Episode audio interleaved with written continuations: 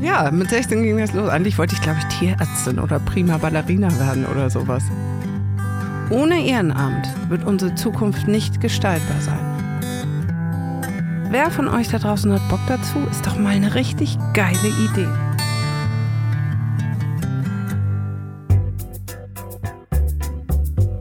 Er war schon Manager, Start-up-Gründer, Geschäftsführer und hat über 20 Jahre Unternehmen beraten. Mit diesem Kasper Kram ist nun Schluss. Andreas Loff haut in den Sack und macht sich mit seinem Wohnmobil auf die Suche nach Menschen und Geschichten. Zack. Herzlich willkommen bei Das Ziel ist im Weg.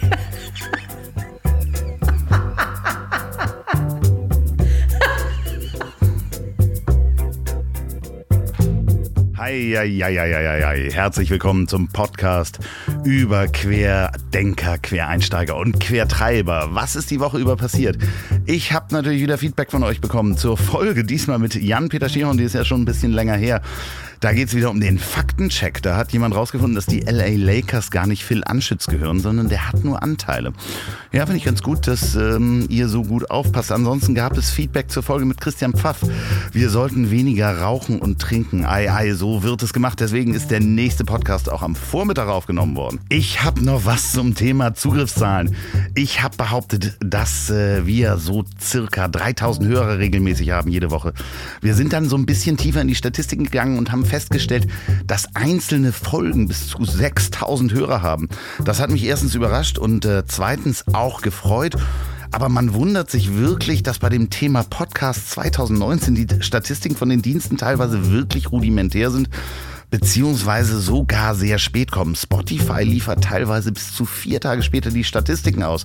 Ja, Spotify, Musik, Musik, Musik. Ich brauche mehr Musik und zwar spiele ich heute auch ein Stück und zwar Eins, was ich schon gespielt habe von Piano bei Bauke, Herzklopfen, weil es einfach zu dem Thema passt. Aber schickt mir bitte eure Musik weiterhin auch an ziel.ponywurst.com. Genauso wie Feedback und Fragen. So, wie fange ich an? Mein nächster Gast. Das ist die erste Frau im Podcast. Und das ist das erste Mal, dass wir vormittags aufgenommen haben. Es ist Sophie Rosentreter. Sie war MTV-Moderatorin, Model und in dieser bunten Glitzerwelt zu Hause. Durch einen Schicksalsschlag in der Familie haben sich ihre Prioritäten im Leben massiv verschoben und sie hat sich mit dem Thema Demenz und der Aufklärung und Pflege von dementiell veränderten Personen gewidmet. Das erfüllt sie total und ich habe einen strahlenden Menschen neben mir am Mikro gehabt, der mich auch wirklich inspiriert hat. Das Gespräch sprudelt, ich kann mich manchmal im Redefluss auch gar nicht zurückhalten, weil Sophie in mir so viel auch schon in der Vorbereitung zu dem Thema bewegt hat. Also ich hoffe, das geht euch auch so und äh, ihr könnt es genauso hören. Es zeigt andererseits auch, dass ernste Themen auch mal mit Spaß besprochen werden dürfen. Sophie und ich möchten das Gespräch gerne weiterführen und hätten dafür gerne eure Hilfe. Schickt mir bitte Fragen für eine Anschlusssendung an ziel.ponywurst.com. Und noch eine Sache, Sophie erwähnt äh, einige tolle Projekte während des Podcasts. Die Linksammlung dazu findet ihr auf der Facebook-Seite von Das Ziel ist im Weg oder ich verschicke die auf Anfrage auch per Mail. So, jetzt viel Spaß beim Reinhören. Wir laufen. Hallo und herzlich willkommen im Tonmobil. Bei mir sitzt Sophie Rosentreter. Ja. Hallo. Das ist so schön, dass du gekommen bist und du wirst nicht glauben, du bist die erste Frau in der Echt? Aufnahme. Bin ich? Ja. Und dann auch noch so früh morgens. Ne? Ja, es ist die erste Aufnahme morgens, Morgens? und eine Frau im äh, Wohnmobil. Es haben mich relativ viele Leute gefragt, warum denn nur Männer da sind. Und das weiß ich auch nicht. Also in meinem Umfeld sind, ich habe natürlich angefangen mit meinem. einfach nur richtig gute, geile Männer um dich herum. Genau, jetzt wollen wir es mal positiv. Genau. genau. Wir kennen uns über Florian Wahlberg. Schöne Mhm. Grüße auch. Vielen Dank, dass du auch den Kontakt gemacht hast. Es ist der erste Podcast am Vormittag, egal wann ihr das hört. ähm, es geht hier ja äh, um Querdenker, Mhm. Quertreiber und Quereinsteiger. Und eigentlich könnte man sagen, du bist ein Quereinsteiger, aber das passt irgendwie gar nicht. Weil du hast eigentlich auf einer Rakete gesessen damals und wurdest in eine Welt geschossen, ohne dass du irgendwie steuern konntest. Richtig. Schön gesagt. Ja. ja. Heiß geflogen bin ich auch, ja. ja, und, und das war war's. mit 16. Mhm. Soll ich, soll, ich, soll, soll ich, ist das mal ein Einsatz du, oder du was? Du darfst erzählen. Ich kann natürlich auch die ganze Geschichte erzählen und du kannst immer nur Ja und Nein ja. sagen. Wäre auch mal schön. Ja, mit 16 ging das los. Eigentlich wollte ich, glaube ich, Tierärztin oder prima Ballerina werden oder sowas. Äh, da war ich mir noch gar nicht im Klaren, was man so, so machen kann. Aber das war so mein Gedanke. Ich werde mal prima Ballerina. Nicht, dass ich irgendwie gut tanzen konnte mit Tieren hatte ich auch nicht viel zu tun. Und dann kam von einer, äh, von einem Schulkameraden die Mutter auf mich zu und meinte, du, wir machen da so einen Model-Contest bei Thomas Gottschalk im Fernsehen. Und das läuft über einem Jahr und wir machen das mit einer Zeitschrift zusammen, noch einer Modelagentur. Du siehst auch ganz süß aus, mach doch mal. Dann habe ich mit Mami irgendwie im äh, im Badeanzug, in so einem ganz schrägen scheiß Badeanzug, äh, Fotos gemacht in unserem Wohnzimmer und die eingeschickt und dann hieß es ja bitte vorbeikommen und dann ging das Ganze los und irgendwie bin ich da dann im Model Contest bei Thomas Gottschalk gelandet, ähm, bin dann unter, äh, ins Finale gekommen und von dort ging es dann relativ schnell weiter in Richtung Model. Wann hast du das letzte Mal diesen Vorstellungsfilm gesehen? der da bei Thomas Gottschalk lief. Ist das irre, wie ich da gucke? und aus dem Wasser springe. Also es ist ähm, vor allen Dingen super interessant. So, jetzt kommt übrigens der Postbote vorbei. Das ist um diese Zeit, wenn man hier aufnimmt. Mal sehen, ob er klingelt, dann müssen wir ganz kurz. Ja. Nein, er wirft nur was rein. Okay. Er wirft nur was rein. äh, ja, also ich habe mir das natürlich nochmal angeguckt. Es ist total spannend, weil es hat ja auch so eine gewisse Qualität der 90er. Ja. Ähm, diese Videoqualität und mhm. der Schnitte und der Musik. Und, und diese so Weichzeichner und ja, so. Genau. Ja, ja, Es ist schon. Ähm, ganz besonders schön dieses, also auch natürlich, wie ich im Pool bin und immer wieder aus dem Wasser so rauskomme, äh, geschossen so. Aber ganz besonders schön ist das Ende, wo ich an einem Weihnachtsbaum, glaube ich, vorbeigehe und ich die, die die dann auch noch sagten, so als erstes guckst du links, wenn du rauskommst, dann guckst du rechts und dann in die Kamera. Und das sieht so selten dämlich aus, wie ich da echt rumgucke. Du, du, du weißt schon, dass eigentlich alle Hörer jetzt auf YouTube gehen und diesen ja, Film dürft, dürft ihr gerne gucken. Mein erstes, mein erster Auftritt in der Öffentlichkeit, ja. Es ist wirklich Wahnsinn. Es ist dann gewonnen hat Heidi Klum. Mhm. Zu Recht. Ähm, Und zum Glück.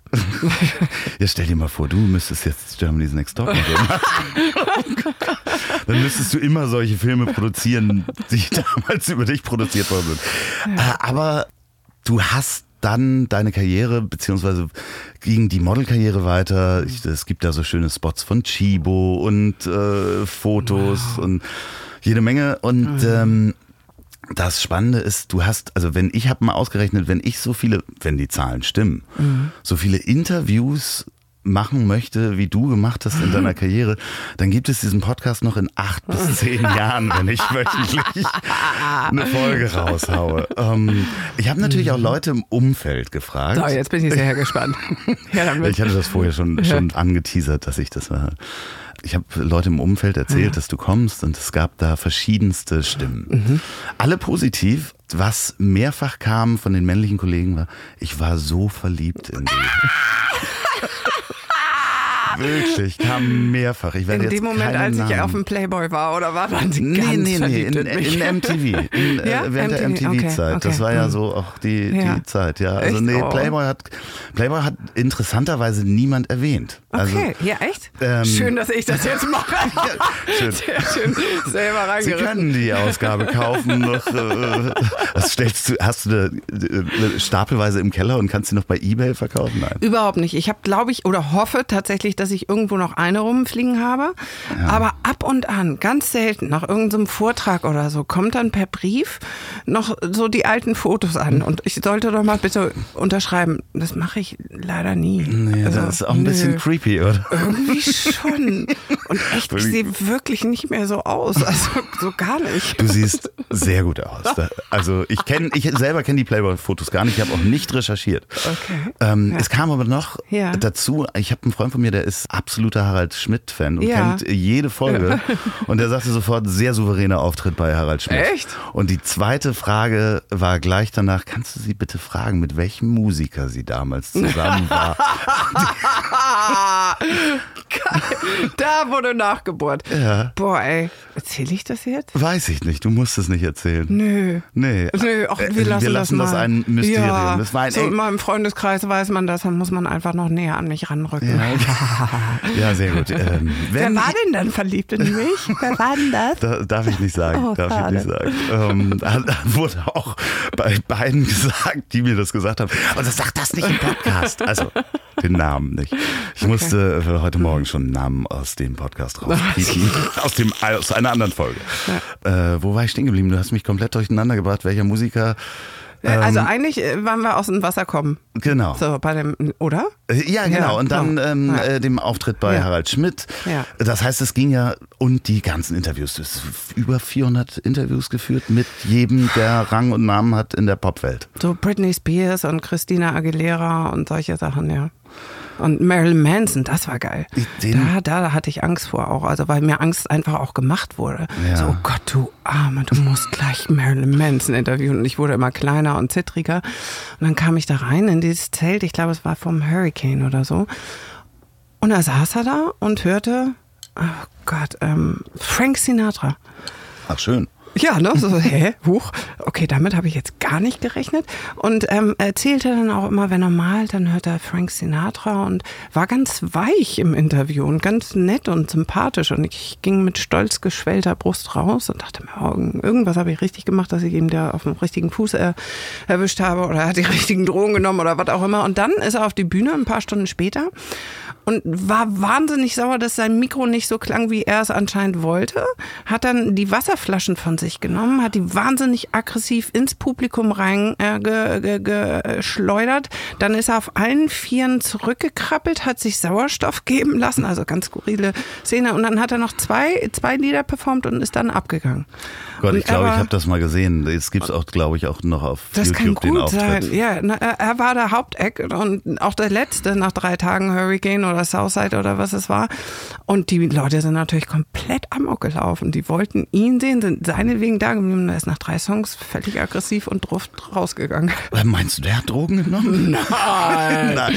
Ich ähm, habe ihn mal einmal erlebt, auf, das habe ich auch schon mal erzählt. Da habe ich für Wolfgang Job irgendeine so Party in Berlin als VJ gearbeitet, weil ich irgendwie Ja. so eine Morph-Geschichte gemacht habe. Ja. Rokoko. Und da Ja. hatte ich äh, den einzigen abgeschlossenen Raum hinter diesem. Kabine und da war so ein Tisch und da sind mehrere Leute immer reingegangen und haben sich da sehr nett unterhalten. Ich möchte da auch nichts weiter, aber da habe ich Und ihn mal auch getroffen. Marilyn. Ja, ja, ja, der, und die Band auch. Ähm, Oh Gott, ja. Aber du hast auch nur auf den Raum aufgepasst, ne? ich habe, nee, ich stand da ja und habe so äh, Visualisierungen gemacht. Hast gemorft. Ähm, richtig, genau. Ich habe so Morph-Geschichten gemacht. Hast du diese Interviews noch? Gibt es diese Filmaufnahmen? Leider, verdammte Wie viel hast du davon noch? Mir hat mal mein damaliger Redakteur vor, ich glaube, 18 Jahren hat er mich angerufen und meinte, du, ich habe hier so einen riesen Karton mit VHSen liegen. Da sind die Chili Peppers aus Moskau drauf und keine Ahnung wer. Und willst du das nicht haben? Und ich habe mich nicht da und damals nicht drum gekümmert. Ich habe den ganzen Scheiß nicht. Und es haben auch schon ein paar jetzt versucht, Redakteure von anderen Fernsehsendern irgendwie an MTV ranzutreten und das Ganze ist nicht digitalisiert und keiner hat's. Ja, ich finde das, ich finde das äh, teilweise Wahnsinn, wie wenig da nachdigitalisiert wird. Ja. Ich habe das jetzt gerade, ich höre einen Podcast auch immer Donnerstag, kann ich sehr Ja. empfehlen, Faking Hitler. Ähm, äh, da geht's um die Hitler-Tagebücher Ja. vom Stern. Und Ja. Da wurden für diesen Podcast die Telefongespräche von dem Heidemanns mit dem Kujau, der hat das alles mitgeschnitten, wurden dann digitalisiert, wo ich dachte, äh, Entschuldigung, wie bitte? Also die Jetzt lagen beim? Stern so jetzt. Erst so. Die werden ja nicht besser. Vielleicht Ja. Mhm. waren die auch schon digitalisiert und mussten nochmal digitalisiert werden. Aber du hast da relativ wenig. Aber es gibt Mhm. so ein paar Sachen auf YouTube, das äh, kann du mit Jürgen Vogel in der Sauna, und so weiter. Ja, ja, das ist mein, mein äh, komprimierter, ähm, äh, wie nennt man das? Showreel. Mein Ja. Showreel, ja, da, da ist ein bisschen was zusammengesammelt. Du hast dann irgendwann dieser Glitzerwelt so halb den Rücken gekehrt, indem du gesagt hast, ich gehe jetzt hinter die Kamera. Du hast aber auch nochmal das Abitur nachgeholt. Naja, so halb. Wie, was heißt halb? so, so Fern Fernuni oder in Thailand auf dem Markt gekauft. Naja, also um ganz ehrlich zu sein, also kurz bevor, ähm, kurz bevor äh, die, die äh, Prüfung war, habe ich geschmissen, weil ich da schon einen neuen Job da hatte, nämlich MTV-Moderatoren und ich hatte keinen Bock, dann nochmal Vollgas zu geben und zu lernen und dann bin ich doch nicht mehr MTV-Moderatorin geworden. Hey. Ja, ja, ja natürlich. Also da hast so, du das Abi bin, nicht gemacht. Nö. Also ich habe es versucht, aber kurz okay. vorher habe ich dann doch, nö. Aber irgendwo im Internet steht, dass du das dann nochmal nachgeholt du, hast. Ja, es stehen sehr viele Sachen über mich. Also das ist erstaunlich. Lustig, wer denkt ja. sich sowas aus? Ich bin auch manchmal so drei Jahre älter oder auch drei Jahre jünger und ah, so. Also okay, das spannend. ist spannend. Und ich bin auch immer Schauspielerin. Bin ich nicht. Ich habe in einem äh, Film mitgespielt und auch nur insgesamt drei Sekunden gesehen. Ich bin wirklich keine Schauspielerin. Also wirklich nicht. Hast und ich kann es auch nicht. Hast du denn äh, so ein, äh, für die Moderation, hast du damals eine Moderation Moderationstraining gemacht, Moderatorentraining? Nee, leider nicht. Ich habe das hm. immer wieder angepriesen bei MTV, dass das sinnvoll wäre, auch für uns irgendwie mal so ein bisschen Training zu bekommen, aber das, da wollten sie nicht rein investieren. Hm, komisch, aber das war auch eine schnelllebige Zeit, da wurde ja. schnell produziert. Also ich habe das von MME damals kennengelernt, was ja. da alles produziert wurde und wie schnell und ja. äh, Verona Feldbusch noch mit Piep und genau. Ja, so du, wir haben ja auch tatsächlich Prompterlesen gemacht. Ja. Also die ganzen Chart-Shows, das war Prompterlesen, zumindest bei mir. Also ich glaube, Kafka hat nie Prompter gelesen, aber ich habe es gemacht und ähm, was mir Spaß gebracht hat, waren die ganzen Interviews, die ich führen durfte. Und da, glaube ich, war ich jetzt auch nicht, nicht so unbegabt. Nee. Fehlt dir das? Nein, überhaupt nicht. Nee, überhaupt nicht. Ich bin ganz glücklich, dass ich das als, als äh, bunte Schatzkammer in mir rumtragen darf und dass das ein Teil von mir ist und dass ich das ausleben durfte. Und ich habe heute nicht das Gefühl, dass ich irgendwas verpasst habe im Leben oder dass ich zu wenig Party gemacht habe. Oder nee, so. Ich kann mir vorstellen, dass das äh, bunt ja. und wild war. Ja, auf jeden Zeit. Fall. Da habe ich einen Haken hintergemacht. Insofern bin ich ganz glücklich über das, was ich jetzt mache. Und da kommen wir jetzt drauf, weil das ist natürlich sehr spannend und wir haben uns im Vorfeld auch darüber unterhalten. Es geht ja um das Thema Demenz und die Pflege von Demenzkranken. Und das kam durch einen Fall in deiner Familie, hm. durch Ilse. Hm. Omi wurde tüdelig. Omi ja. wurde tüdelig, wie wir hier so sagen. Ja. Und das ist auch das Interessante, weil ich habe mich selber auch gefragt, wann hat ich eigentlich in der Kindheit das erste Mal kapiert, mhm. dass Menschen tüdelig werden. Also mhm. das war ja eher so niedlich. Mhm. Also in, in, Hamburg sagt man, die Leute werden tüdelig mhm. und das ist ja eher so ein niedlicher, eine Verniedlichung der, der Form der mhm. Vergesslichkeit ähm, und als Kind kennt man irgendwie Professor Hastig in der Sesamstraße, der dann einschläft und vergisst, wo er ist. So, ja, und, äh, ja. ja. aber das ist so das erste Mal, also ich habe in mich reingeguckt, mhm. wo habe ich das, das erste Mal das Thema Demenz kapiert? Mhm. Und dann habe ich, bevor wir zu Ilse kommen, mhm. habe ich noch eine ganz schlimme Geschichte für mich ausgegraben. Mhm. Und zwar, da müssen wir so sechs gewesen sein, hat bei uns in der Gegend einer gewohnt, das war der Herr Nuskat. Mhm. Darf ich auch sagen, er lebt auch nicht mehr. Und der lief immer eine Runde, ist spazieren gegangen, war bestimmt über 70 oder sowas. Und ähm, wir haben irgendwann als Kinder rausgekriegt, dass wenn wir den eine Viertelstunde später treffen, der vergessen hat, dass er uns getroffen hat. Und habt euch einen Spaß draus Und da haben wir uns einen ganz äh, bis hin zu, also fiesen Spaß draus mhm. gemacht, dass wir den wütend gemacht haben, mhm. indem wir ihn fies beschimpft haben als Idiot, Schweinepriester, tralala, bis der wirklich wütend wurde und mit Stöcken nach uns schmiss. Mhm. Und dann sind, ist der eine Viertelstunde ums Eck gegangen und hatte das komplett vergessen und hat uns freundlich gegrüßt. Und dann haben wir uns ganz normal mit ihm unterhalten. Mhm. Und äh, das haben wir dann irgendwann nicht mehr gemacht, weil wir da auch Angst vorbekommen mhm. haben. Ne? So, also mhm. das ist halt so, wo dann die eine Oma auch tüdelig wurde, merkte man, dass das kein Spaß ist, gerade auch mhm. wenn man die Aggression da drin sieht. Mhm. Und deshalb, aber ähm, was heißt nicht und deshalb, aber eigentlich haben Kinder und Jugendliche einen wunderbaren Zugang zu demenziell Veränderten, weil das Gefühl noch sehr präsent ist und der Kopf noch nicht ganz so uns in, in Kontrolle hat. Deshalb gehört dieses Thema eigentlich tatsächlich in Kindergarten und in Schulen rein. Und bevor wir jetzt wieder bei mir anfangen, ähm, ich war vorgestern, vorgestern war ich bei ähm, einem Kurs für 14 Jugendliche, ähm, Schüler, so im Alter zwischen 14 und 16, die sich freiwillig ähm, bei Kulturisten hoch 2 in Hamburg engagieren. Und zwar gehen diese Schüler mit alten, ähm, armen, einsamen Menschen zusammen ins Theater. Das wird von diesem Verein gesponsert. Okay. Und natürlich ist jetzt auch Demenz Thema. Wie heißt der Verein? Kulturisten hoch 2. Großartig, kann ich wärmstens empfehlen. Und jetzt haben diese Schüler gesagt, okay, wir wollen auch was zum Thema Demenz wissen, weil einige sind schon tüdelig und irgendwie habe ich das Gefühl, ich erzähle mal einige Sachen zehnmal und manchmal vergessen die auch die erste Hälfte vom Theaterstück und dann, was mache ich dann? So, und ähm, waren bei diesem Kurs und waren ganz wissbegierig und neugierig und hatten total Bock auf dieses Thema. Und davon bedarf es mehr. Ja, weil es ist natürlich auch ein bisschen unheimlich, wenn man dann anfängt, gerade wenn man anfängt zu reflektieren. Und ich sag mal so in der Pubertät, wo man mit seinem Ich ja auch irgendwann konfrontiert wird, dass sich so ein Ich auflösen kann, Mhm. ist natürlich auch äh, was, was äh, dann einem auch Angst macht. Was Mhm. passiert, wenn ich plötzlich nicht mehr weiß? Wie Genau. äh, die Telefonnummer ist, obwohl ich weiß überhaupt gar keine Telefonnummer mehr, außer die von meinen Eltern. Ja, Also das ist genau. ja schon, man Ja. trainiert das ja gar nicht mehr. Aber Ja, die Puzzleteile, die auf einmal wegfallen. Also Demenz heißt ja eigentlich ähm, übersetzt weg vom Geist, abnehmender Geist, ohne Geist. Und ich finde das ganz schön schwierig, diese Bezeichnung, weil ja, die kognitiven Fähigkeiten gehen zurück. Also mein ganzer Verstand bröselt dahin und ich weiß keine Telefonnummern mehr. Ich weiß zweifelsfall auch gar nicht mehr, wie ich heiße. So.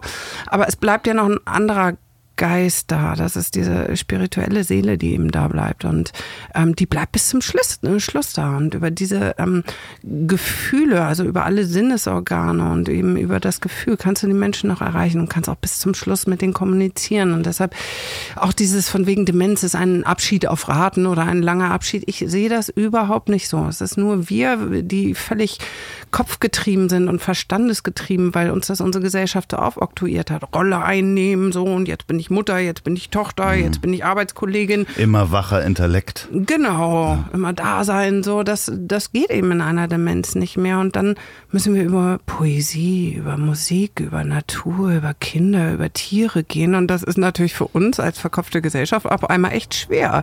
Aber daran können wir wachsen. Also ich finde, dass wir als Gesunde von Menschen mit Demenz und den Umgang mit ihnen verdammt nochmal bereichert rausgehen können. Und da tust du ja jede Menge für. Das ist die neue, die neue Mission. Du machst das ja schon ein paar Jahre, Ja. Mhm. aber das ist ähm, ja dann auch so schön äh, weg von einer, ich sag's jetzt mal, unechten Ja. Mhm. Glitzerwelt ähm, hin zu einem erfüllenden Job. Mhm. Das kam ja n- nicht über Nacht, Mhm. sondern das war ja eine Entwicklung. Und die Geschichte hätte ich so gerne. Ja, also die Zeit davor war erstmal grausam. Also wenn man das in der Familie selber erlebt und ähm, nicht aufgeklärt hat, ist, dann ist es für alle Betroffenen anstrengend. Also für meine Großmutter war es sicherlich furchtbar, langsam sich selber zu verlieren und nicht zu wissen, was mit einem passiert. Für meine Mutter war es am alleranstrengendsten, weil sie natürlich als Tochter und damals auch nur Tochter so und Schneidermeisterin durfte natürlich nicht das werden, was sie eigentlich werden wollte, nämlich Sängerin. So, und dann war sie ihm gefälligst die Tochter und der Sohn war der Zahnarzt, der erfolgreiche Zahnarzt und wurde auch immer auf den Thron gehoben und die Tochter hatte da zu sein für meine Großmutter. Und Mami war natürlich auch da, weil sie eine gute Tochter war und gerne ähm, gerne etwas zurückgeben wollte von all dem, was sie bekommen hat ihr Leben lang. Und ähm, das ist das Problem der meisten Angehörigen, dass sie sich so aufreiben, weil ich muss ja, ich bin es ihr ja schuldig und ähm, daran zugrunde gehen. Und ähm, das ist genau bei uns passiert. Wir haben Omi sieben Jahre in der Häuslichkeit gepflegt, beziehungsweise meine Mutter eigentlich. Und dann äh, haben wir sie in der Nacht- und Nebelaktion, als nichts mehr ging und meine Mutter nicht mehr konnte und das auch wirklich ähm, lebensgefährlich für meine Großmutter wurde, haben wir sie noch ins Heim gebracht. Das war für uns der allerschlimmste Moment, weil Ja, wir dachten, boah, wir haben versagt. Wir sind schlechte Menschen. Wir haben es nicht geschafft, Omi den letzten Atemzug zu Hause zu ermöglichen. Und mit dieser Last kommst du ins Heim und dann hast du die Mitarbeiter, die denken, ach du Scheiße, da kommen schon wieder diese Angehörigen, diese Nervigen. Und ich gebe ja mittlerweile sehr viele Schulungen für professionell Pflegende und die sagen wirklich, wenn von rechts Angehörige kommen, dann gehe ich nach links. Und genau so eine Angehörigen waren wir auch. Wir haben uns die ganze Zeit darüber beschwert, wieso ist die Bluse verschwunden, wo ist der Schmuck, wieso wird sie hier nicht beschäftigt, wir zahlen hier so viel Geld. So, das war damals meine Wahrnehmung. Und dann ist Omi irgendwann verstorben. Am äh, 18.06.2009 und am 19.06.2011 ist ihr Mami hinterher äh, an den Folgen von Krebs innerhalb vom halben Jahr mit vermeintlicher Lungenentzündung so ins Krankenhaus angekommen, weil die Antibiotika nicht angeschlagen haben. Und dann war sie aber schon von oben bis unten voll, haben eine Chemo probiert, hat auch nichts gebracht. Und dann ist sie bei uns in der Häuslichkeit gestorben so ähm, und das ist leider eine ganz typische Geschichte, die ich erzähle, ähm, weil die Menschen, die sich ihm so aufopfern, dass die dann selber zum Pflegefall werden und das war bei uns so. Und Weil du sowohl körperlich als auch seelisch alles gegeben hast. Genau, und wenn du seelisch alles gibst, ne, dann kommt der Körper einfach nicht Hm. mehr mit klar. Und das ist ähm, der Krebs war der Hilferuf meiner Mutter, der sich über Jahre lang entwickelt hat. So. Und ich habe in der Zeit auch noch Krebs bekommen. Also das war auch eine irre Geschichte, die ich jetzt auch nicht so oft erzähle, aber ähm, andersrum. Mein Freund Ingo, der hat seinen Bruder an Krebs verloren und hat sich deshalb in der Kindheit auch mit so Hautkrebs und solchen Sachen auseinandergesetzt. So. Umi war tot, Mami war auch gerade frisch gestorben. Und ich habe ein ganz enges Verhältnis zu meiner Mutter auch gehabt. Und das war schwer, natürlich auch für mich loszulassen. So. Und ähm, kurz nach dem Tod meiner Mutter sagt Ingo, du guck mal da in deiner Kniekehle. Ich so, wie, was, Kniekehle, wo? Reingeguckt, man guckt sich ja selten selber in der Kniekehle an. Sag, ich würde jetzt äh, spontan würde ich mein Handy dafür nehmen Ja, und genau das so. filmen. Also du hast da was ganz Großes Schwarzes. Und Ich so, ist mir doch scheißegal, ich gehe jetzt nicht zum Arzt. Also doch, ich kenne mich damit leider aus. Du gehst morgen zum Arzt. Und hat mich da echt hingeschleppt. Und ich hatte natürlich nach dieser ganzen Krankenhausphase und Mami gerade frisch So tot. richtig los. Ja, super. Schon wieder Krebs und Hautarzt und so. Hin zum Hautarzt, ähm, der Alarmglocken und mit wehenden Fahnen. Und es war also kurz vor knapp. Ich hatte ein ganz böses Melanom und fast in die Blutbahn. Und dann, also eine Woche später so ungefähr, dann wäre ich auch nicht mehr da gewesen. Gott, ich Aber muss, äh, ich, Wie das, das, der Tod eines anderen dann wiederum mein Leben rettet, so hängt es dann alles irgendwie zusammen. Du hast es mal erzählt ähm, in einer Talkshow, die ich auch geguckt habe, Mhm. in der Vorbereitung natürlich für den Podcast, dass ihr ähm, sehr eng wart, sehr, also so drei Generationen. Deine Oma wohnte auch ähm, im Haus. Mhm, richtig. Und ähm, da ist natürlich als Kind, ne, wird dann äh, gekocht, Oma Ja. kocht dann und dann habt ihr euch zu dritt auch noch äh, äh, hingelegt Ja. in, in Dreierlöffelchenstellung. Ja. Und da kriege ich, wenn du die Geschichte erzählst, dass du beide verlierst, da kriege ich wirklich Tränen in, in die Augen, wie eng ihr da wart und natürlich dann auch eng in der, in der Pflege und ich kann das total verstehen. Wie dieses Gefühl sein muss, zu sagen, okay, ich kriege die Pflege nicht hin, ich äh, gebe jetzt Oma, geben wir ab. So, und äh, ich habe das ja auch im Vorfeld erzählt, meine Mutter hat Parkinson. Meine Mutter hört das übrigens. Ja, Ja. hallo, So, du hast einen äh, tollen Job gemacht mit deinem Sohn. Ach, Dankeschön. Ja, ähm, und das ist natürlich bei mir auch ne, als Gedankenkonstrukt da. Was passiert? Wie kriegt man das hin? Ne? Klar. So, und ähm, das ist ja auch unsere, unsere die, die Zeit, in der wir sind oder der, unsere Generation sich gerade befindet. Man wird dann ja Eltern der Eltern, so ein bisschen. Also passt auf seine Eltern auf. Ja. Ich ähm, verbiete meinem Vater, auch der hört das übrigens auch, inzwischen schon Programme auf dem Computer zu installieren, wie er das früher bei mir gemacht hat. Und äh, da ist natürlich dann, wenn man seine Angehörigen, älteren Angehörigen pflegt ähm, und da nicht drauf vorbereitet ist, dann kann man sich ganz schön kaputt dabei machen und auch viel falsch machen, was dann auch in Aggression oder Verzweiflung sowohl beim Patienten als auch bei, bei einem selber äh, münden kann. Na klar. Ähm, deshalb halte ich das für wahnsinnig wichtig, dass wir uns eben mit Krankheit und auch Tod und Sterbebegleitung jetzt schon auseinandersetzen. Wenn wir gesund und fit sind. Dann denkt man natürlich jetzt erst recht nicht, aber doch Klar. voll. Und- wann denn sonst? Ja, eben. Und tatsächlich so schlimm das ist, dass ich meine Mutter nicht mehr an meiner Seite habe, so, ähm, und die auch nicht meine Tochter kennengelernt hat. Verdammte Scheiße. Aber ich, ähm, es ist bereichernd auch. Ich gehe nach innen und diese, dieses meiner, meiner Großmutter die Hand zu halten, während sie geht, das hat ganz viel mit mir gemacht. Und ähm, ich stelle mir neue Fragen und ich gucke ganz anders auf die Welt und ich bin auf einer Reise, die von außen ins Innen geht und ich, es tut mir gut, mich mit diesen Fragen auseinanderzusetzen und ich habe das Gefühl, ich wachse daran und ich werde reicher und ich verliere Angst. Ich verliere Angst davor. Das ist äh, ja auch genau das, was mir dann zurückgespiegelt wurde oder als ich mir das angeguckt habe, mit welcher positiven Energie du da rangehen mhm. kannst und man auch sieht, dass du dich damit beschäftigst. Mhm. Und jetzt erzähl doch mal, was genau machst du da? ja, ist es Weite Welt Weite ist eine Welt. Sache. Damit habe ich angefangen. Das war damals, weil Omi immer so vom Fernseher geparkt wurde und ich wollte Filme für Omi machen, weil das Fernsehen nicht funktioniert hat, was da lief auf dem Fernseher.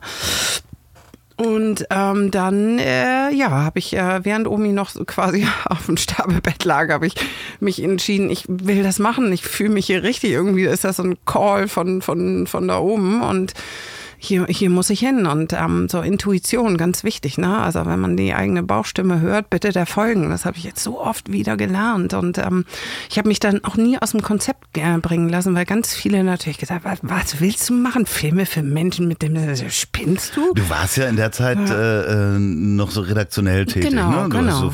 so Redaktionen ja. für... Ja Stern TV. Ja, ja sowas. Und ich habe damals auch meinen, meinen anderen Redakteur gefragt, hast du Bock mitzumachen? Nee, echt nicht so. Ich glaube, der bereut das ein bisschen heute.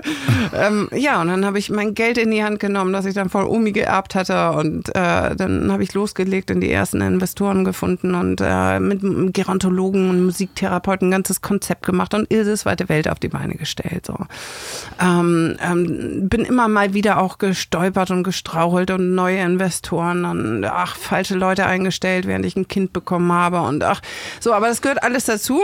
Und Klassisches Unternehmertum. Ja, genau. Also das, ja, das passiert ja. halt mal. Ja, genau. Ähm, wenn du nicht an den Start gehst, kannst du auch nicht stolpern. Also ja. das ist ja. Ja, ja. Schiffbruch allein, ganz wichtig. Ja. So, und ich will das auch. Also ja, das gehört dazu, aber ja. das ist das Leben so. Ich will nicht so, so ein vor mich hindümpeln haben, sondern ich will die Wellen haben. Und nach einer tiefen Welle kommt eben die geile hohe Welle wieder, die man segeln kann. So.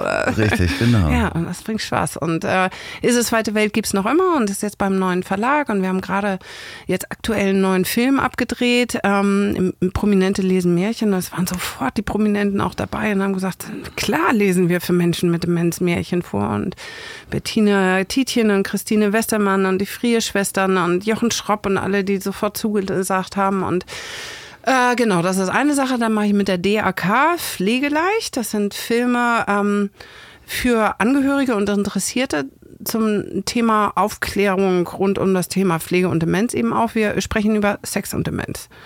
Wir sprechen über Autofahren und Demenz. Und das ist echt interessant was so an Kommentaren darunter los ist dann bei Social Media. Okay, ja, also ich habe die auf YouTube gesehen, ich habe nicht die Kommentare gelesen. Ja, also das ist Die äh, könnt ihr euch übrigens, viele von den Filmen könnt ihr euch auf YouTube angucken. Genau, oder einfach dak.de slash Pflegeleicht. Okay, sehr gut.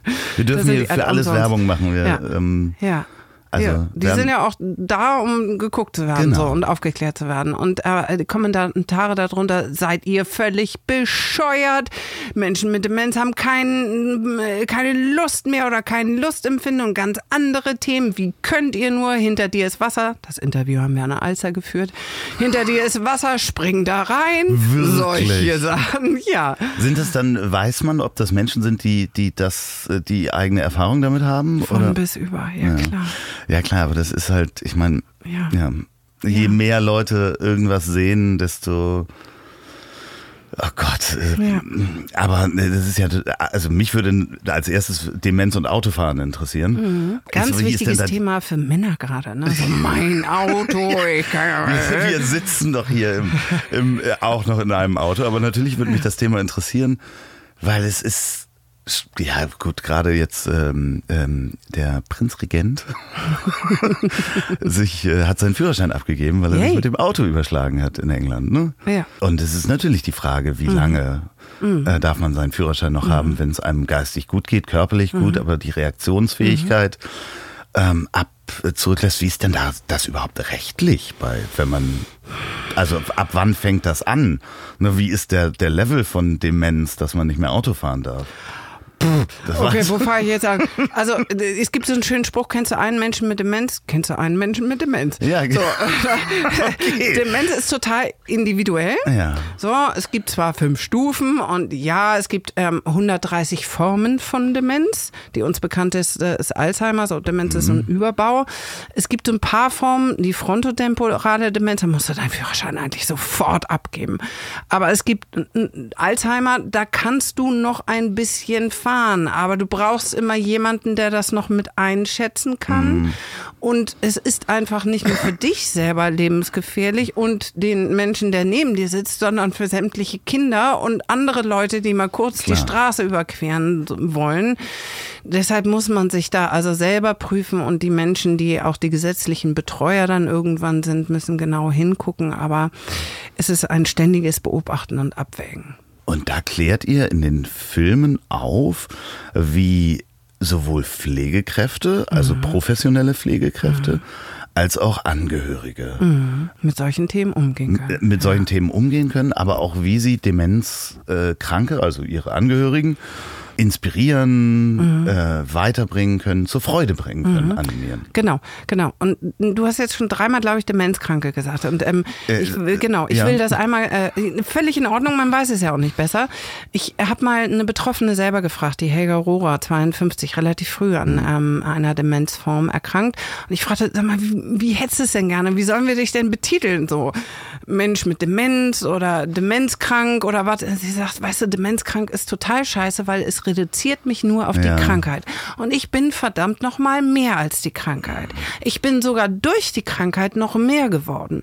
Und sie sagt, am liebsten hätte sie es eigentlich touched by Dementia, so fast Ja, beflügelt durch okay. Demenz. Sie ist aber auch eine Frau, die aus ihrer Krankheit sehr viel macht. So. Ähm, und sie sagt, am liebsten möchte sie dementiell verändert benannt werden. Es geht ein bisschen schwieriger von den Lippen, aber Ja. ich habe es mir angewöhnt. Dementiell verändert, ja. Genau. Okay, Oder eben hin. Mensch mit Demenz, aber nicht Demenzkranker. So, Ja. auch der Krebskranke. Dann ist es nur noch auf Krebskrank reduziert. Krank. Ja, so. das ist halt äh, ja, ein es Mensch, ist der ein Krebs Mensch, hat. ja genau. Und es ist ein Mensch, der eine Demenzform hat. So. Mensch mit Demenz oder dementiell verändert. Okay, was war die Frage? Ich äh, äh, prozessiere gerade in meinem Kopf, wie ich die nächste Frage stelle, weil sich da natürlich was draus ergibt. Ähm, Ich habe das Thema, wenn man merkt, Mhm. dass man an de dementiell Dass man an Demenz erkrankt. erkrankt Mhm. ist, wenn man das selber merkt. Das macht ja auch einiges mit den Menschen. Klar, ne? scheiße ist das. Ja, Ja. also ähm, wie geht man, das ist natürlich auch individuell, äh, Mhm. d- wie man damit umgeht. Da fällt mir dann immer Gunter Sachs ein, Mhm. ähm, weil, ich, weil ich hier auch rausgucke in ähm, meine Nachbarschaft und Mhm. äh, neben mir wohnt Jay Ulal, der Sternfotograf, der Mhm. das Porträt von ihm geschossen hat, was ähm, auch äh, Andy Warhol dann gemalt hat. Und Mhm. Ähm, der ja dann gesagt hat, okay, solange ich noch weiß, wer ich bin nichts vergessen habe, beende ich mein Leben. Das Was? ist Unwissenheit und Unaufgeklärtheit. Menschen mit Demenz können bis zum Schluss Lebensfreude erleben, spüren, ja, begreifen auch. Also das, das geht bis zum Schluss, aber es bedarf natürlich ein richtig warmes Umfeld. Und Das heißt, Umfeld, das- was sich versteht. Kann man als Mensch mit Demenz das dann vorbereiten und sagen, okay, jetzt möchte ich genau dieses Toolset, das, das, oder diesen Werkzeugkasten haben, der dann den Menschen an die Hand gegeben wird, die mich dann pflegen werden, jetzt, wo ich noch bei geistiger Verfassung bin oder voller geistiger, fast voller geistiger Verfassung, möchte ich dieses Toolset oder diesen Werkzeugkasten öffnen. Gibt es den? Das ist schön, dass du sagst. Also ich ähm, gebe in meinen Schulungen, die ich für ähm, entweder Angehörige oder professionell Pflegenden, auch so einen imaginären Werkzeugkasten mit an die Hand. Das sind Kommunikationsformen. Ein, einmal, wie, wie kommuniziere ich mit Menschen mit Demenz? Ähm, da gibt es ganz, es gibt nicht den einen Königsweg, sondern ganz viele Königswege. Und je nach Gegenüber, aber auch je nachdem, wie ich mich gerade fühle, ist das anzuwenden oder auch nicht. Ähm, und dann, man sagt, dass Menschen mit Demenz in das Alter zwischen 5 und 25 oder 30 zurückgehen. Das heißt, es kann sein, dass eine 90-jährige Dame sich auf einmal wie eine 5-jährige fühlt und sagt, wo ist mein meine Mami, wo ist meine Mami? Dann macht es Ja. natürlich keinen Sinn zu sagen, ihre Mutter ist schon seit 80 Jahren tot oder 60 oder was auch immer. So, die sind doch eine erwachsene Frau. So, ähm, das in die, unsere Realität holen, das macht natürlich keinen Sinn. So, dann muss man Mami sein in dem Moment. Das ist für Angehörige natürlich wahnsinnig schwer, wenn man selber nicht mehr als Tochter erkannt wird, ähm, sondern auf einmal dann der Sohn der Vater wird oder die Tochter zur Mutter oder irgendwie eine, eine Pflegerin zu der Lehrerin von früher oder auf einmal man das Flirten anfängt.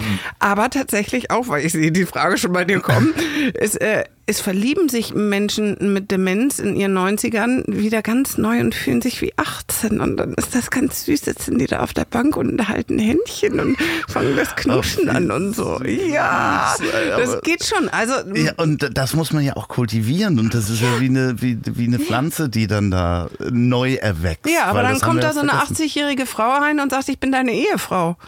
Und der sagt, ach, du spinnst doch, du alte Schabracke. Ich fühle mich wie 18 so, du kannst doch niemals meine Ehefrau sein. Das hier ist mein neues Ding. So. Mhm.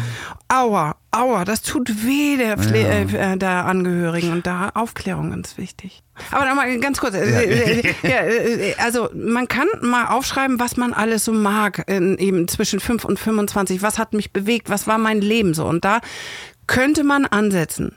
Es kann aber auch sein, es gibt diese Geschichten von wahnsinnig erfolgreichen Geschäftsmännern, die eigentlich nie Zeit hatten für irgendwas anderes außer ihr Geschäft und in einer Demenz auf einmal Kunst für sich entdecken und das Malen anfangen und da komplett loslassen und ganze Ausstellungen mit deren Bildern gemacht werden. Also man muss immer wieder neu individuell anbieten und ja, vielleicht ist es das, was dich früher erfüllt hat, aber vielleicht sind es auch komplett neue Sachen. Weil plötzlich Emotionen und Gefühl und das, was man sieht, riecht, schmeckt, hört, ähm, an, anfasst, äh, selber erschaffen kann. Plötzlich merkt man, es macht einem, einem Freude, dass man malt. Das halt wichtiger wird als die intellektuelle Welt, die man vielleicht aufgibt oder die halt zerbröselt. Genau. Und ja, das ist, ähm, es ist halt faszinierend, sich damit auseinanderzusetzen, vor allen Dingen auch, was man selber ähm, gerne hätte oder sich, das hören übrigens nur wir. Okay. Ich habe eine Mail bekommen, weil ich mein Mailprogramm nicht geschlossen habe. Es ist vormittags. Es war eine lange Nacht. Ähm, das ist natürlich interessant und ich habe mich gestern mit äh, meinem äh, Freund Herrn B. unterhalten darüber, dass es ja sein kann, dass äh, man mir später diese Podcasts vorspielt und ich dann immer frage, wo ist denn diese eine Aufnahme von diesem einen Menschen, Herrn B., mit dem ich keine gemacht habe. Und ähm, das vielleicht eins von diesen Werkzeugkästen Ja. ist oder Ja. man ja auch ähm, das Facebook-Profil durchgehen Ja. kann und die Pflegekräfte, wenn man, wenn es das noch gibt, sagen kann, hier, was hast du da denn gemacht? Wer ist denn hier noch der Jochen, mit dem du da stehst? Oder Ja, und jetzt höre ich sofort schon wieder ganz viele aus der Pflege sagen, ja, aber wir haben doch keine Zeit.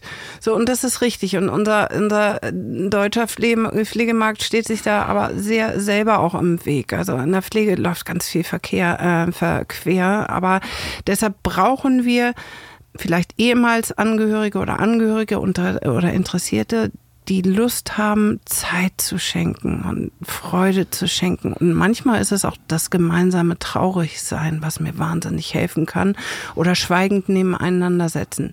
Ohne Ehrenamt wird unsere Zukunft nicht gestaltbar sein. Und unter Ehrenamt verstehe ich auch beim Nachbarn mal hingucken. Wie geht's dem dann? Oder auf der Straße mal stehen bleiben, wenn jemand verwirrt scheint. Oder neulich im Supermarkt. Ich wohne um die Ecke Mühlenkamp, ja. Und ein riesen Edeka und an der Kasse steht eine wahrscheinlich dementiell veränderte Dame, sehr alt und fummelt in ihrem Portemonnaie stundenlang rum.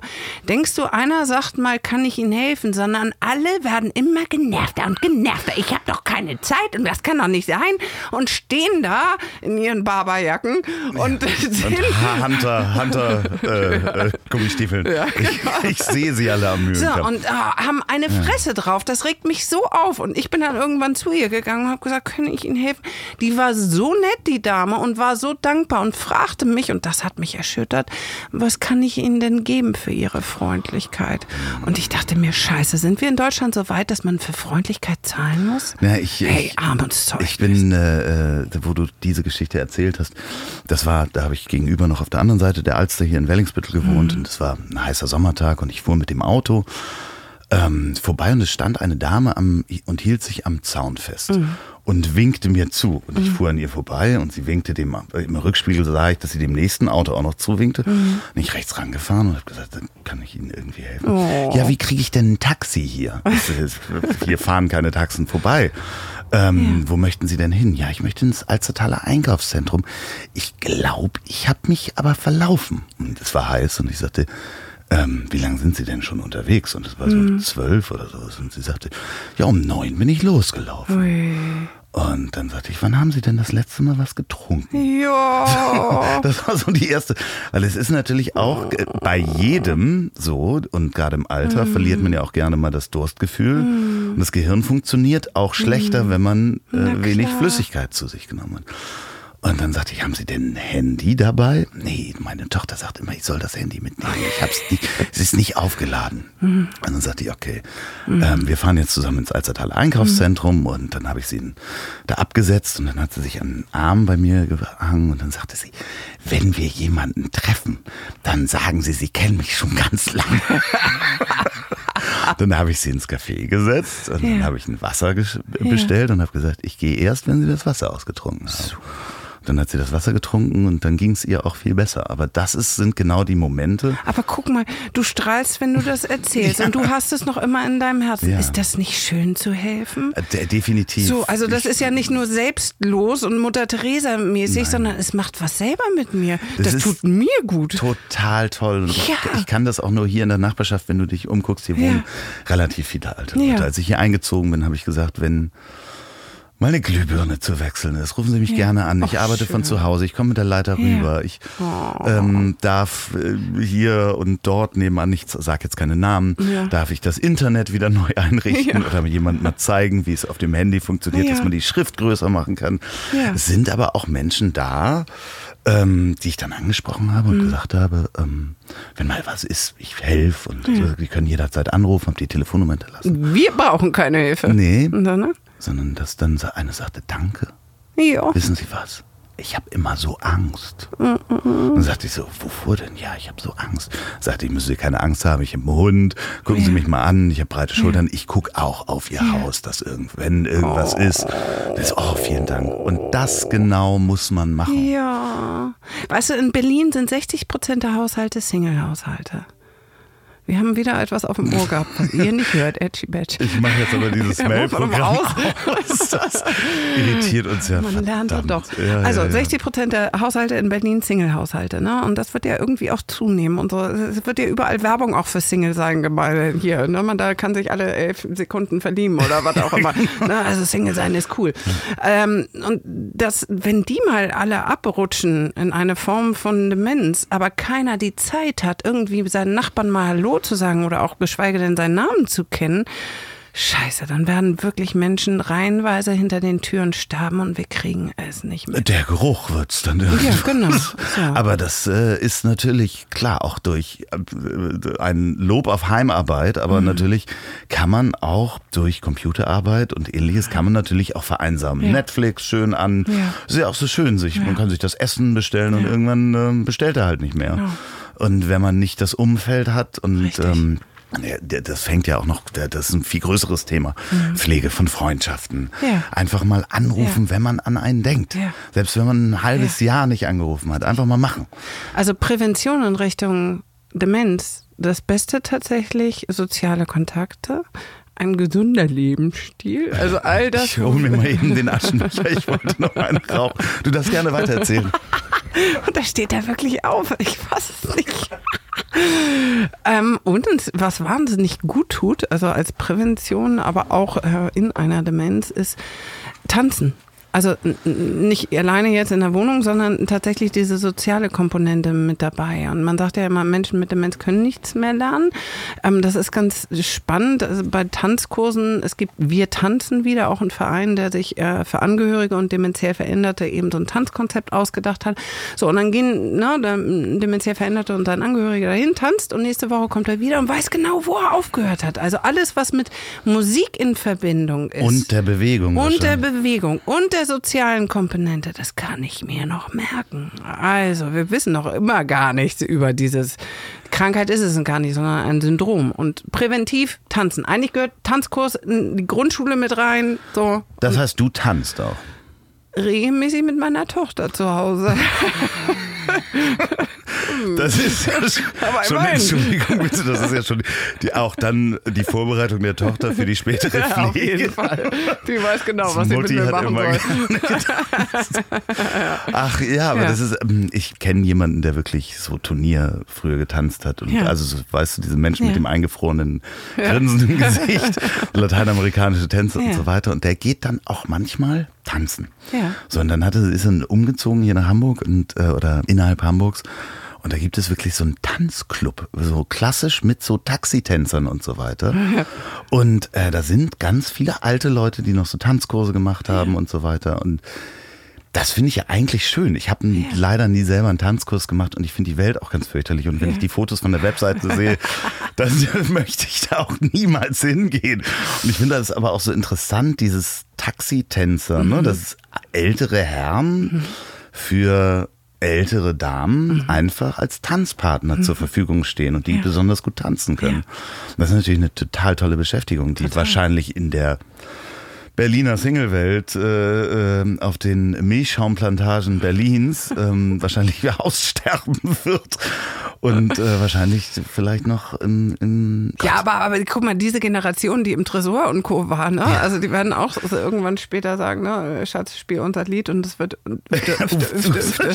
So. aber die werden auch Bock auf, äh, auf haben. ja, Dann gibt's eine natürlich. Love Parade durchs Heim so und auf geht's. Stimmt, Das, äh, das heißt dann auch Tresor. genau. Ah, ich habe ein Geschäftskonzept, äh, Altersheim in Berlin und ich nenne es Tresor. So. Gott. Aber hier in Hamburg gibt's All, All im Sinne von All inclusive, äh, inklusiv, All inklusiv. Ähm, das ist tatsächlich auch jemand. Also Oll wie Oll. ja, All wie All. Äh, alt für die anderen. Genau, genau. Und äh, ähm, da gibt's auch eine Disco für äh, ältere Menschen. Und ich glaube, das ist so eine Disco, wo man mit Kopfhörern die Musik, so eine, wie heißen das? Jeder seine eigene Musik. Nein.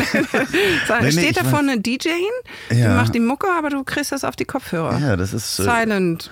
Ja, ist ja auch gut für die Ja. äh, Anwohner wahrscheinlich. Ja. dann, und jeder kann sich das individuell laut einstellen, je nach Hörgerät und so weiter. Das ist ja auch. Da geht die Technik übrigens auch weiter. Es gibt diese ganzen Hörgeräte inzwischen mit Bluetooth. Echt? Ja, das ist totaler Wahnsinn. Eine Freundin von mir, die hat äh, wirklich äh, fast auf beiden Ohren hört sie sehr wenig und Ja. hat zwei Hörgeräte, ist ähm, äh, m, kurz vor 50. Und ähm, die hat halt früher immer geschrien, was? Und irgendwann war so, okay, ein Hörgerät. Und Mhm. äh, äh, auch Tipp an die Hörer, wenn sie noch hören können, mich noch hören können, ich spreche auch sehr deutlich. Äh, Hörgeräte sind sehr klein inzwischen und funktionieren mit Bluetooth. Das heißt, man kann die sogar mit dem Fernseher verbinden, mit seinem Telefon verbinden und so weiter. Und die sind sehr klein und es ist unglaublich praktisch. Sie sagt, sie hat ein neues Leben. Ja, Lebensqualität auf jeden Fall. Das ist auch eine Sache bei Menschen mit Demenz, das wird oft, oft auch nicht wahrgenommen, dass es dann die Sehhilfe ist, ist, die nicht richtig funktioniert und tatsächlich auch das Hören nicht richtig funktioniert. Da kann man ja Abhilfe schaffen bis zum gewissen Grad. Es ist ja, wo wir auch über das Thema Einsamkeit und äh, äh, soziale äh, Kontakte sprechen. Wir haben ja das Glück, dass wir in der Stadt sind. Da ist man zwar aber auch ganz oft sehr anonym. Ähm, auf dem Dorf ist das ja auch nochmal, funktioniert das anders. Und ich habe mir, ein Freund von mir wohnt sehr weit auf dem Dorf. In, schöne Grüße nach Gnarrenburg übrigens, wo wir ähm, öfter mal hinfahren und dann gehen wir immer kegeln in so Landgasthöfe. Ja, und ähm, das stirbt halt auch aus. Also das heißt, dass die Beschäftigung, da gibt's dann immer noch so ein, zwei Kegelgruppen, die dann gemeinsam kegeln, aber es kommen keine Jungen mehr hinterher, die dann auch die Alten mitnehmen können. Und das stelle ich mir auch auf dem Land als ein Problem vor, dass man da eben auch vereinsamt und nur noch seinen mobilen Pflegedienst hat. Ja, und also mobiler Pflegedienst ist eins, die kommen ja auch, aber auch nicht 24 Stunden zu dir. Und dann, ich war neulich irgendwo in einer Sendung, danach habe ich noch ein Zuschauertelefon gemacht und da hatte ich eine Dame weinend am Telefon. Sie sagte, ich wohne hier eben auch in der Landregion. Ich habe einen Ehemann dementiell verändert und der hat dieses berühmt-berüchtigte herausforderndes Verhalten und äh, Hinlauf- bzw. Weglauftendenz. Der muss laufen die ganze Zeit, weil er es einfach für sich braucht. Und ähm, der ist in der Tagespflege Tagespflege und den haben sie rausgeschmissen, weil sie einfach nicht genügend Personal haben, um ihm ständig hinterher zu laufen. Und jetzt wurde er rausgeschmissen und sie sitzt mit ihrem Ehemann zu Hause und hat nirgendwo auch nur annähernd eine zweite Tagespflege, die ihn aufnehmen möchte. Da hast du schon eine Ehefrau, die sagt, ich bin bereit, Hilfe anzunehmen. Ich bin bereit, ihn tagsüber abzugeben, damit ich die Nacht schaffe, damit ich nicht selber zugrunde gehe. Ne? Dieses Thema hatten wir ja eben schon. So, und dann, dann kannst du aber nicht. Und das hast du das Problem eben auf den, auf, äh, in den ländlichen Regionen. Es ist nicht erreichbar, es ist keine Tagespflege. Es gibt jetzt schon so Ideen, so mobile Tagespflege, das finde ich gut. Aber scheiße, haben wir da noch viel zu tun. Gibt es denn da Gruppen, also äh, äh, wahrscheinlich auf dem Land weniger, aber hier in der Stadt so Initiativen, gerade wo du das sagst mit dem Laufen, mhm. das habe ich ja auch schon öfter gehört und mhm. als Kind äh, denkt man immer noch an die NDR 2 Verkehrsdurchsage, gesucht wird, ja. nur mit einem Bademantel bekleidet. ja. Er, er ja. scheint verwirrt zu sein oder. Ne? Nehmen Sie ihn mit ähm, bis zur nächsten Polizeidienststelle oder sagen Sie Bescheid, dass dieses Laufen ja ganz oft ähm, ein Drang ist, sich mhm. zu bewegen. Und ich mhm. habe ja vorhin von dem Herrn erzählt, der da mhm. mehrfach seine als Kind, als ich Kind war. Mhm. Gibt es da Initiativen, irgendwie Spaziergangsgruppen oder mhm. äh, langsam Jogger sozusagen sagen, ich, ja. wir nehmen uns jetzt in einer Gruppe einen ähm, dementiell, jetzt habe ich schon wieder veränderten, veränderten ja. mit in die Gruppe auf, um mit dem seinen Bewegungsdrang. Äh so, und wer, wer von euch da draußen hat Bock dazu, ist doch mal eine richtig geile Idee. Ja, schreibt das ja. bitte an entweder ziel.ponywurst.com oder bei dir auf einer Seite? Guckst du mich jetzt gerade gibt, es, gibt es eine E-Mail-Adresse, es gibt, ähm, äh, Es gibt tatsächlich gerade ähm, die Alzheimer-Gesellschaft, die Anfang des Jahres richtig viel Geld gesammelt hat und ähm, das jetzt ganz bundesweit verteilt hat. Ähm, für Initiativen steht dieses Geld bereit, die sich um, für Menschen mit Demenzen äh, oder einer Demenzform einsetzen wollen. Also habt ihr eine geile Idee, sowas wie langsam joggen, gemeinsam durch den Park gehen, was auch immer, meldet euch da. Hundespaziergänge. Ja, ja, Wenn also es gibt niedrigschwellige ja. Angebote mittlerweile, die du dir über auch die ähm, ähm, Pflegeversicherung, ähm, du bekommst da ja auch Kohle ähm, zugesagt, äh, kannst du dir einkaufen. Das ist vom Spaziergehen über, mach mir mal den Haushalt oder lies mir mal ein Märchen vor, guck mit mir zusammen Film, was auch immer. Ja, aber es bedarf viel mehr Eigeninitiative äh, Initiative unserer ganzen Nachbarschaft und deshalb solche Sachen wie Kulturisten hoch zwei oder vier Pfoten für sie, das wäre eine Sache für dich vielleicht auch. Gibt's hier in Hamburg. Da werden eher die Herrchen mit dem Hund ausgebildet als die Hunde, weil meistens sind es ja nicht die Hunde, die eine Ausbildung brauchen, sondern die Herrchen. Ja. So, genau. ähm, äh, werden in zwei Wochen ausgebildet, dass du zu dementiell veränderten Menschen nach Hause gehen kannst, um denen eine Freude zu schenken. Und das wird immer mehr genutzt von Menschen, die sagen, boah, wir haben hier einen Familienhund und wir würden gerne ein bisschen Hund schenken. Das finde ich eine total schöne Idee. Und es ist so schön, was Vor allen Dingen, du kennst meinen Hund, ja. die steht so auf Menschen. Ja, ah, ja da kannst du so, so Glück schenken. Die steht so auf Menschen. Das ja. ist, äh, wir, wir machen das. Ja, wir machen das. Vier Pfoten für Sie. Vier Pfoten für Sie. Ja, in Hamburg. An alle Hundebesitzer in Hamburg, ja. ist das überregional? Es gibt es auch in Köln, ich glaube auch in Düsseldorf. Da müsst ihr einfach mal gucken. Das mache ich. Ja, geil. Ja. Ja. ja. ja. Das mache ich, finde ich ganz mich. toll. Super. Also, ja, weil Müsli ist da perfekt dafür. Müsli ist so Möchte man aufessen? Ja, ich, nein, bloß nicht. Ich äh, stelle auch mal Fotos von Müsli, aber ihr habt die schon gesehen. Auf der, ich muss ein bisschen Werbung machen, natürlich mhm. auf der Facebook-Seite, das mhm. Ziel ist im Weg. Mhm. Oder auf Instagram, das mhm. Ziel ist im Weg. Oder Andreas Loff auf Instagram. Du bist auch bei Instagram, ne? Kann man dir folgen? Mhm, klar. Sophie Rosentreter. Ja. Ich folge dir. Ja, das ist schön. Das ist mein persönlicher Stalker. Nein. Die Initiative gibt es auch bei Facebook wahrscheinlich, ne? Also Von nee, der DRK? Bin, ja, die DRK Gesundheit postet auch immer mal wieder das, was wir gerade so machen. Aber die, genau, die haben ja auch viele andere Themen. Im Moment gehen sie sehr auf so Werte und Gesellschaft und mal weg vom Handy und hin zum Menschen und so. Und das finde ich gut. Das entspricht mir natürlich sehr. Ähm, und ja, und immer wieder werden unsere Sachen da auch gepostet, ja. Ansonsten guckt euch mal die Filme an. Ja. Und, ähm, ist das jetzt schon so eine Art Abmoderation? Nee, überhaupt so, nicht. Okay, nee, nee, nee, nee wir, wir, haben alle das ist der Zeit. Werbeblock. Nee, das ist der Werbeblock. Also, ja, alles klar. ja, ja, genau. Äh, was mache ich dann? Also ich habe noch so ein ehrenamtliches Projekt, Rosentre äh, Rosen Das ist dein Name. und Team. Ja, genau, kurz mal überlegen, wie helfe ich den? So, aber ja, findet man alles im Netz. Ja, aber das, du wirkst sehr, sehr erfüllt. Total. Ja, das ist.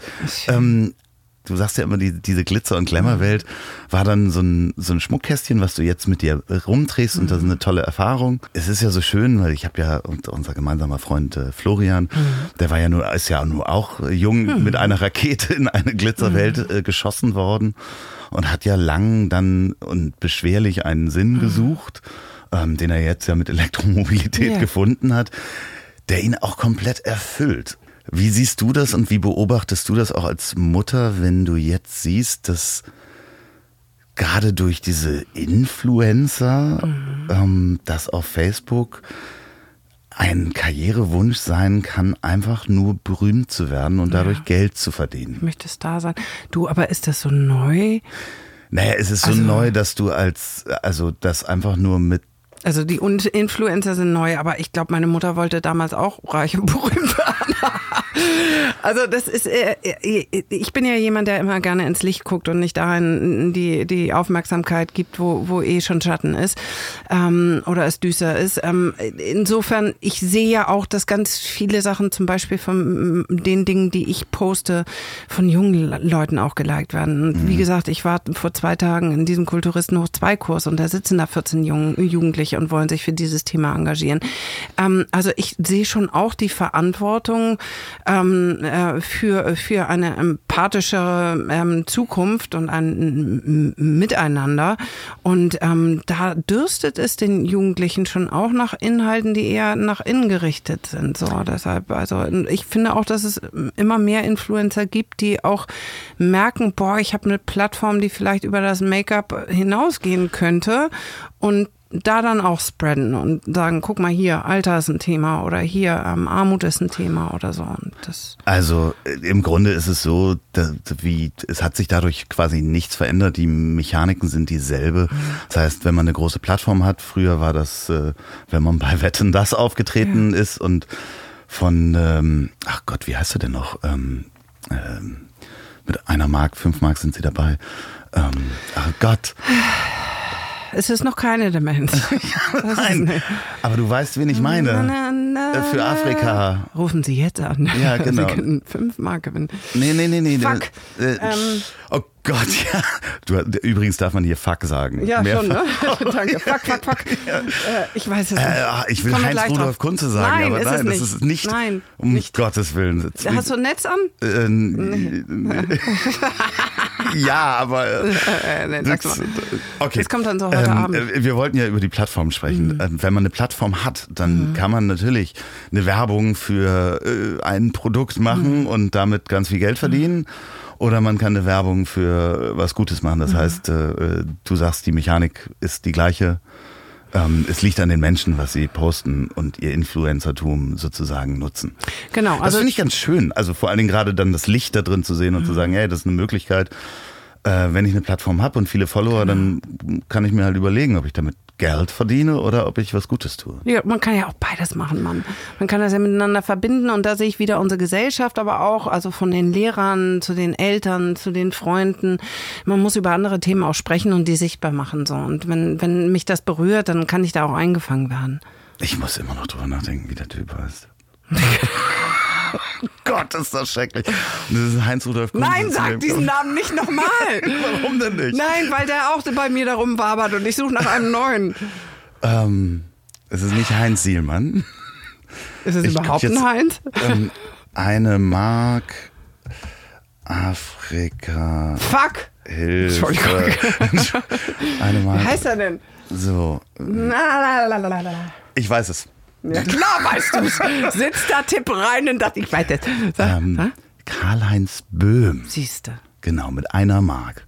Und äh, das äh, war sehr ergreifend. Also die Geschichte gibt's auch immer noch äh, Stiftungen Menschen für Menschen, der damals die Plattform genutzt hat und damals, ich glaube sogar bei Frank Elstner oder so, hat der gesagt so, hier, ja klar, ich kann über einen wichtigen Film sprechen, aber ich möchte über was Wichtigeres sprechen. Und da eine sehr ergreifende Rede gehalten. Die gibt's wahrscheinlich auch auf YouTube. Ich Ja. werde sie nachher nochmal gucken.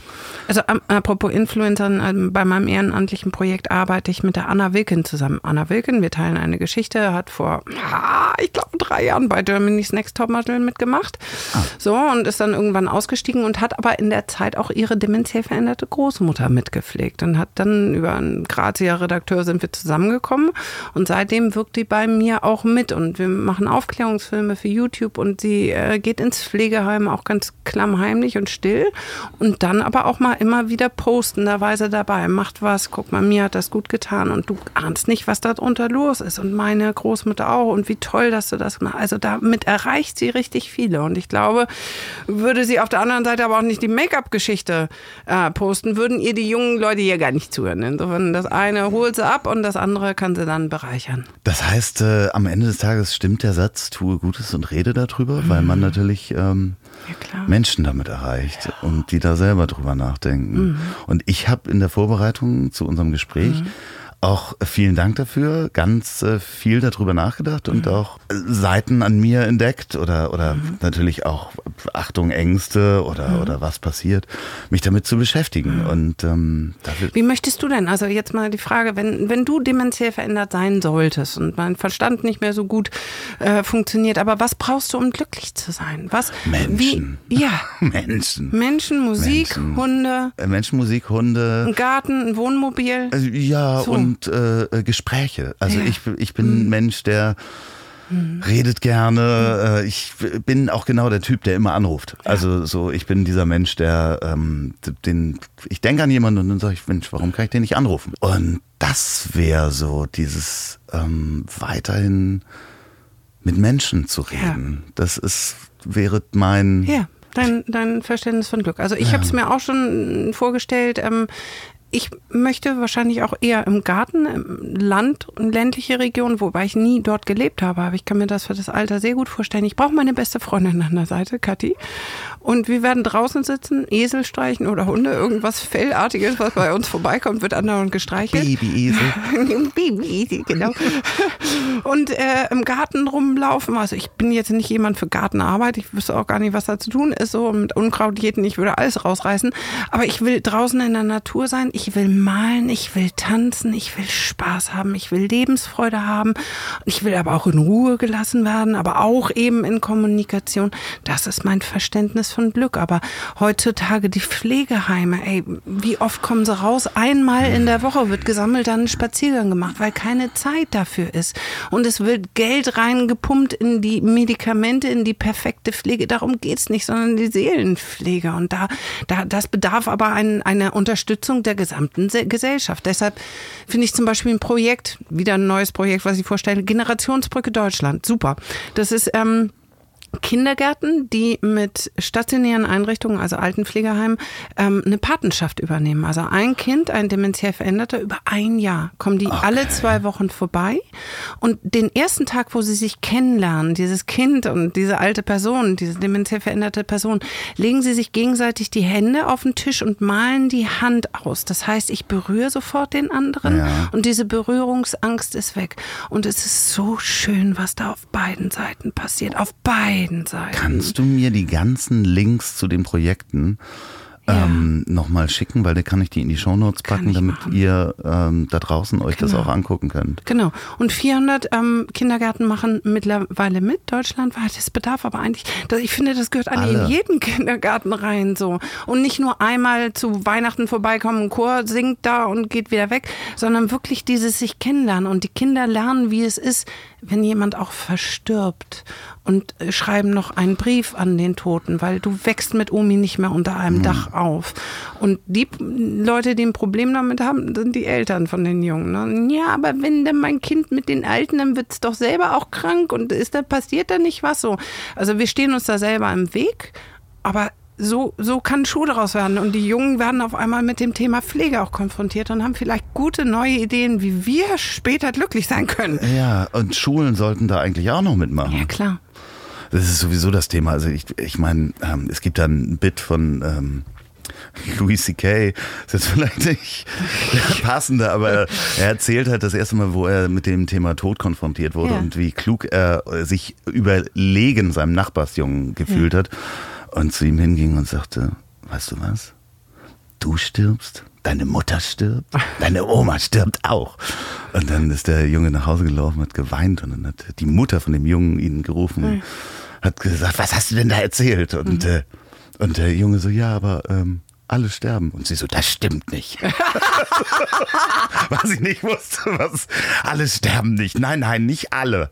so, so was für ein Blödsinn, aber das äh, zeigt halt, also ich habe den Witz sehr schlecht erzählt, aber äh, es, es zeigt halt wirklich, ich meine, das ist Ja. dieses, dieses äh, plötzlich, man hält ja auch Kinder vor dem Tod. Also ich wurde so ein bisschen zurückgehalten vor dem Thema Tod. Das war so, ne, wie erzählt man's dem Ja. Kind, dass alles verstirbt? Das erste ist vielleicht die Katze oder das Haustier und irgendwann Oma oder oder ein Onkel oder Genau, sowas und und, dann dann, bricht so eine Welt Ja. ein. Und die Plötzlich. Beerdigung, alle in schwarz, alle weinen so. Gottes das ist Willen. auch in Deutschland, also da gibt es zum Glück diesen coolen Er- Erik Wrede, den ich dir, glaube ich, auch schon empfohlen Ich habe versucht, ihn habe. anzurufen. Ja. Er ist jetzt im Urlaub.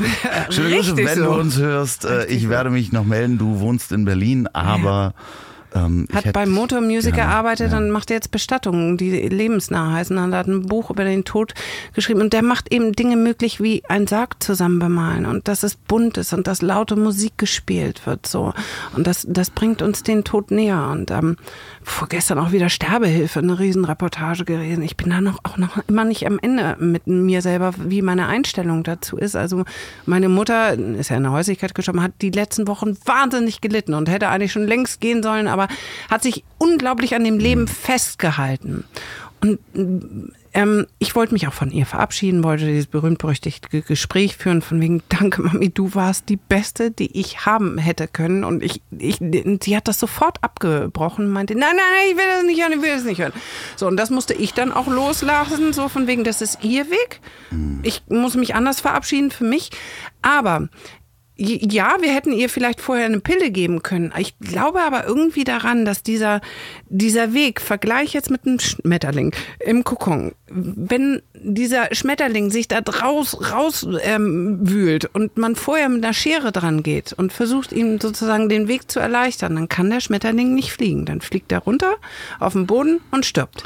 Das heißt, diese, dieser Weg durch diesen Kokon, ähnlich wie bei einer Geburt, dieses enge, dieses verdammt nochmal schmerzhafte. Ich also für meine Mutter war es der richtige Weg.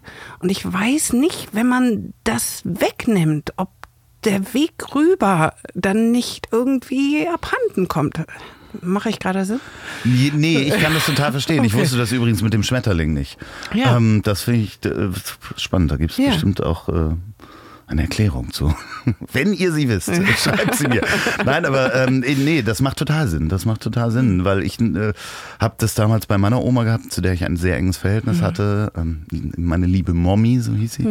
Und ähm, wir haben uns immer verabschiedet, äh, als sie nachher krank war, als wenn wir uns das letzte Mal sehen. Ja. Ich war auch der Einzige, der mit ihr darüber gesprochen Ja, hat. So. Also mein Vater konnte da äh, gar nicht so, Ja. also gefühlt war ich der Einzige. Ja.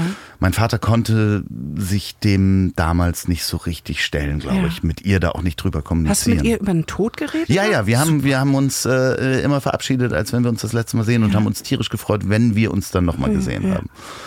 Sie sagte damals zu mir so, ach, das äh, tut schon alles weh und es kann sein, dass ich äh, vielleicht irgendwann nicht mehr will, wenn das so weitergeht. Ja.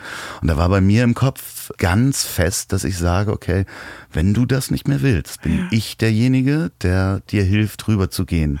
Also ich hätte dann irgendwas war, wahrscheinlich wäre es auch nicht dazu gekommen, aber ich hätte ihr geholfen, Sterbehilfe zu bekommen, wenn sie das gewünscht hätte.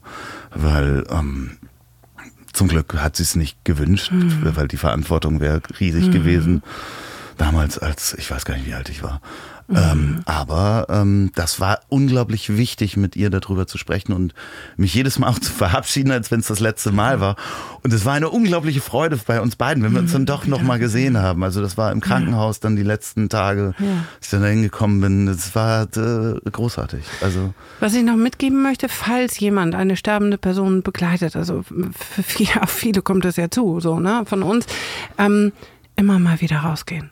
Das habe ich nicht gemacht, weil 90 Prozent der Menschen, die gehen, die gehen in dem Moment, wenn die Angehörigen nicht dabei sein. Das ist eine ganz, ganz wichtige Info, weil ganz oft okay. dann in dem Moment, wo ich auf Toilette bin, dann ist sie gegangen und man hat sein Leben lang ein schlechtes Gewissen, dass man da auf Toilette gegangen ist. Und bei meiner Großmutter war es, ich war die ganze Nacht da und viermal kam der Tod und wollte irgendwie mitnehmen und der Körper hat sich geschüttelt und und und. Sie hat sich dann doch noch ein paar Stunden Leben erkämpft. Und in dem Moment, wo ich nächsten Tag rausgegangen bin und meiner Familie erzählt hat und sie von den Schwestern frisch gemacht wurde, da ist sie gegangen. Ich dachte mir, kann auch nicht angehen, nee, jetzt die ganze Nacht bin ich da. So.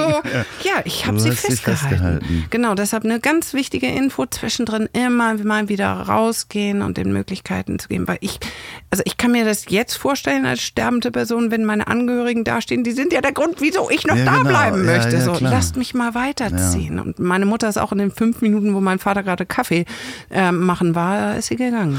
Naja, also ich meine, wenn ich es äh, jetzt mal ganz banal auf ähm, Leute stehen an meinem Bett vergleiche, dann würde ich am wenigsten einschlafen können, wenn die Leute an meinem Bett schlafen, stehen und ich weiß, da stehen so vier Leute, denke ich auch so, okay, jetzt, boah, was macht ihr denn hier? Also, genau. Da werde ich auch nicht müde. Also davon mal ganz abgesehen. Das ist wunderschön, ähm, mit dir über diese Themen zu sprechen, weil das in mir ganz viel auslöst, in mir ganz viel bewegt und ich hoffe auch ähm, bei den Hörern. Können wir das nochmal fortsetzen irgendwann? Oh, gerne. Ja. Ja, geil. Dann lass uns äh, nochmal eine Wiederholung machen. Ja, dann lass uns auch ein paar Fragen sammeln. Vielleicht haben ja Leute genau. Fragen. Schickt Fragen. Genau, schickt Fragen an ziel.ponywurst.com. Ja. Äh, und dann die was mit dem Thema Tod oder Demenz oder Alter zu tun haben und nicht Playboy. Richtig, weil das ist creepy. Leute, das ist ganz creepy. Das, das, ich finde diese Geschichte, dass du da immer noch Briefe bekommst mit Fotos, dass Leute das ja. Vor allen Dingen, ich finde ja sowieso, also äh, das Konzept des Autogramms ist mir noch nicht so richtig. Ich habe mir mal ein Autogramm geholt, ich habe das auch erzählt äh, von Rex Gildo, aber weil er mir so leid tat. Weil er dir so Tag. Ja, der oh, saß, saß, ganz allein und niemand hat ihn angesprochen und der war schön. mit seiner Perücke da und saß im Flugzeug und dann habe ja. ich ihn angesprochen und äh, habe dann gefragt, haben Sie auch vielleicht ein Autogramm oh. und dann oh. musste er suchen in seinem Aktenkoffer und aber war ganz glücklich, ne? Äh, ja, also das kannst also du Mickey, wahrscheinlich auch. Mickey Beisenherz hat gesagt, wahrscheinlich ist er danach dann aus dem Fenster gesprungen und ich bin der Mann, der Rex Gildo getötet hat. so, aber Gott. Aber falls Musiker irgendwann mal in stationären Einrichtungen sind, damit kann man wahrscheinlich schon auch ganz viele glücklich machen, ja. indem man ständig hingeht und dann haben sie nicht mein Autogramm für mich. Ja. Dann habe ich auch eine Aufgabe. Okay. Vielleicht fragen dich ja dann die Leute nochmal nach dem Autogramm und kommen um die Ecke. Vielen, vielen Dank, ja, Sophie. Das dir. ist ein ganz, ganz tolles Gespräch. Mhm. Schreibt an ziel.ponywurst.com. Jetzt hört ihr Musik. Was für Musik, weiß ich noch nicht. Vielleicht mhm. habt ihr mir ja wieder was zugeschickt. Ähm, und ähm, wir werden das in einigen Wochen oder vielleicht Monaten äh, nochmal wiederholen. Sehr gerne. Hast du noch was? Wieder. Möchtest du noch jemanden grüßen? Omi und Mami, die mir gerade oben aus dem Himmel zugucken. Ja, ja die, die grüße ich. Ja. Vielen Dank. Tschüss.